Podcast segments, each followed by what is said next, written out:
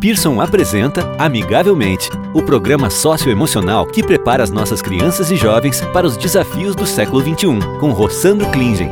Olá, sejam muito bem-vindos ao nosso novo espaço de encontro com o palestrante, escritor e psicólogo Rossandro Klingen. Ao longo dos nossos programas, iremos falar sobre as habilidades socioemocionais e do seu impacto na aprendizagem e na vida social dos alunos. Bom, para começar, Rossandro, o que são habilidades socioemocionais? Queremos saber onde surgiu esse conceito e qual a importância em desenvolver essas capacidades.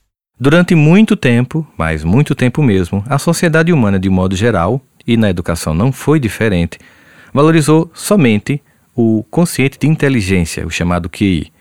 Foram desenvolvidos vários testes aplicados em escolas, especialmente nos Estados Unidos, para medir o consciente de inteligência das crianças, dos adolescentes e dos adultos. Mas depois de muito tempo se começou a perceber que nem sempre quem tinha um QI elevado conseguia bons resultados profissionais, desenvolvimento de lideranças, porque faltava outro tipo de inteligência, ou um conjunto de habilidades de outras inteligências, especialmente as chamadas inteligências emocionais. Por isso mesmo, recentemente, um conjunto de pesquisas começou a mostrar a importância de educar não somente o quociente de inteligência intelectual, mas também as inteligências emocionais, desenvolvendo assim o que chamamos de um conjunto de competências. E a primeira seria desenvolver a habilidade de conhecer suas próprias emoções, seus medos, suas angústias, seus ressentimentos, aquilo que lhe paralisa, de forma que, uma vez que você se conhece, você sabe exatamente o que pode mudar ou não na sua vida emocional ou aquilo que você suporta ou não em termos de atividade e pressão de grupo. Uma vez que você se conhece melhor, você tem uma intimidade maior com você, você consegue por isso mesmo comunicar-se claramente com as pessoas. E por que isso é importante? Porque muitos dos nossos ruídos nas relações interpessoais se devem ao fato da gente não conseguir comunicar claramente o que a gente pensa e o que a gente sente.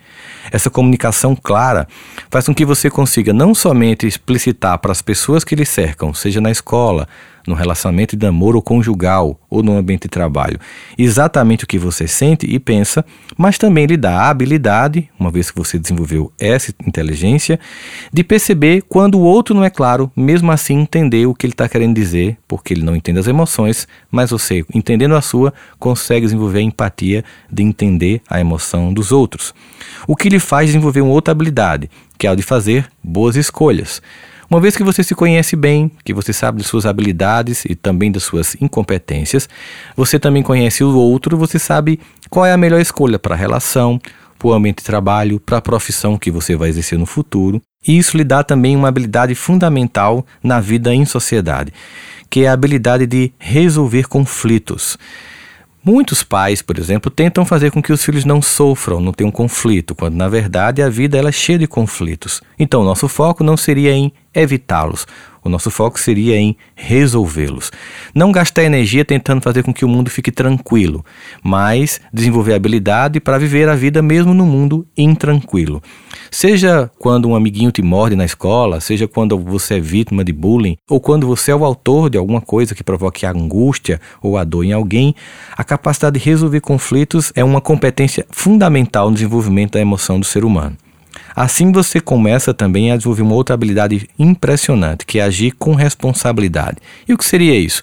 É perceber que suas ações, elas desencadeiam no outro reações e que as ações dos outros desencadeiam em você reações de tal modo que você sabe como agir com responsabilidade para não machucar, para não deixar o outro irritado, ou quando você faz isso, ter a habilidade de resolver o conflito, comunicar claramente por que você fez, pelo domínio das emoções que você tem.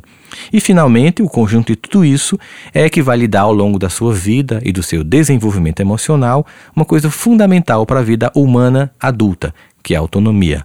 É óbvio é claro e evidente que uma criança e um adolescente têm autonomia parcial, mas o objetivo de uma boa educação é não apenas deixar para o filho ou para a filha um conjunto de competências intelectuais, mas habilidades emocionais que ao longo do seu desenvolvimento gere nessa criança, futuro adulto, completa autonomia, de modo que os pais possam sentir um profundo sentimento de dever cumprido, uma vez que os filhos são capazes de discernir, escolher e viver a própria vida.